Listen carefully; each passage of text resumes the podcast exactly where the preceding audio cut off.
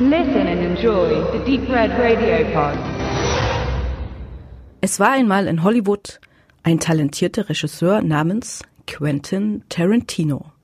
Er erreichte es, acht Filme zu schaffen, die jeder für sich so einzigartig und immer mit tollem Cast und einfach Tarantinoesk sind, dass der Typ mittlerweile einfach alles machen kann. Egal. Und wenn es ein angekündigter Thriller über den berühmtesten Massenmörder Amerikas, Charles Manson, ist, der sich dann später tatsächlich eher als Best Buddy Komödie entpuppt, was im Grunde aber auch nicht schlimm ist, mag man doch tatsächlich gern Brad Pitt und Leonardo DiCaprio die 160 Filmminuten zuschauen. Ich habe es bewusst vermieden, vor dieser meiner Rezension andere Kritiken zu Once Upon a Time in Hollywood zu lesen, wohl wissend, dass der Film unglaublich polarisierend aufgenommen wurde. Unter anderem mit zwei großen Vorwürfen. Der Film sei selbstgefällig und zu lang. Dazu folgende Gedanken. Wer, wenn nicht Tarantino, hat sich den Stand erworben, selbstgefällige Filme zu machen? Und sind nicht alle seine Filme irgendwie so, hm, so, so leck mich? Ich wollte genauso sein, wie ich bin, mag mich oder eben nicht. Das Tarantino vorzuwerfen ist irgendwie albern. Und ja, der Film ist auch zu lang, aber ist das vielleicht nur das Haar in der Suppe? Endgame wird seltsamerweise diese Länge nicht vorgeworfen und ist ja doch exakt genauso lang. Übrigens, Once Upon a Time in the West Spiel mir das Lied vom Tod ist ebenfalls genauso lang. Tatsächlich bin ich etwa in der Mitte des Films beinahe eingeschlafen.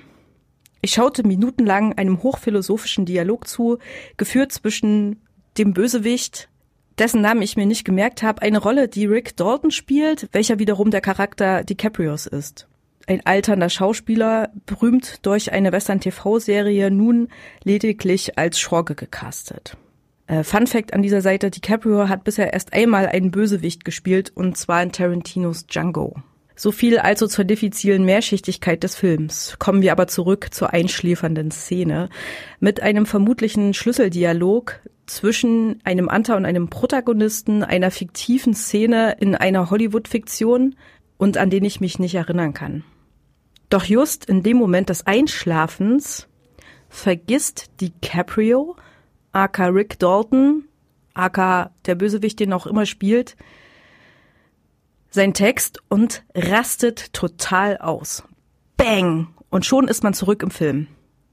Ganz ehrlich, für mich ist das gekonnt eingesetzte Zuschauermanipulation, die, so hintersinnig oder banal sie ist, bei mir wirklich gut ankommt und ein Schmunzeln hinterlässt.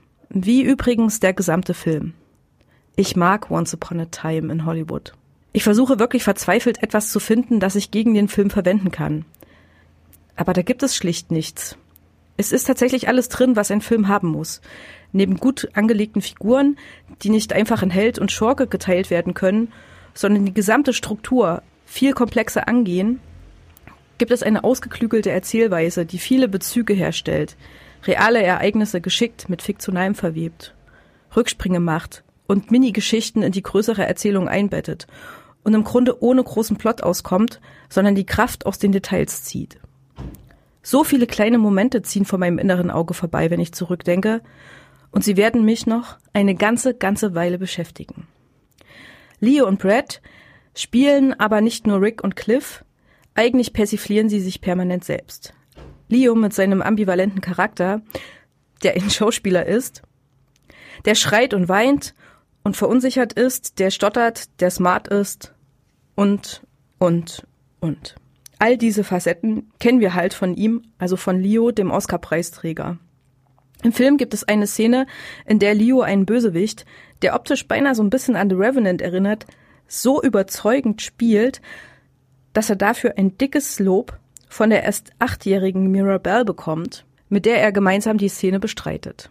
Bekannterweise spielte er erst einmal den Bösewicht, also Leo, während sein alter Ego Rick für nichts anderes mehr wert zu sein scheint. Höchstens vielleicht noch für den Italo-Western, die er zwar scheiße findet, also die Rick scheiße findet, aber schließlich fliegt er dann doch nach Italien, um vier Filme in einem halben Jahr zu realisieren. Once Upon a Time in Hollywood ist natürlich selbst schon eine Anspielung auf Sergio Leones bekannte Filme Once Upon a Time in the West und Once Upon a Time in America. Und so zieht sich das Meta, Meta, Meta, Meta immer durch und durch und bietet unglaublich beglückende Momente. Oft sogar erst im Nachhinein, wenn sich die Bezüge und Verknüpfungen so richtig offenbaren. Auch mit Brad Pitt ist mir eine Stelle besonders in Erinnerung geblieben. Cliff repariert eine Antenne auf dem Dach Rick Daltons.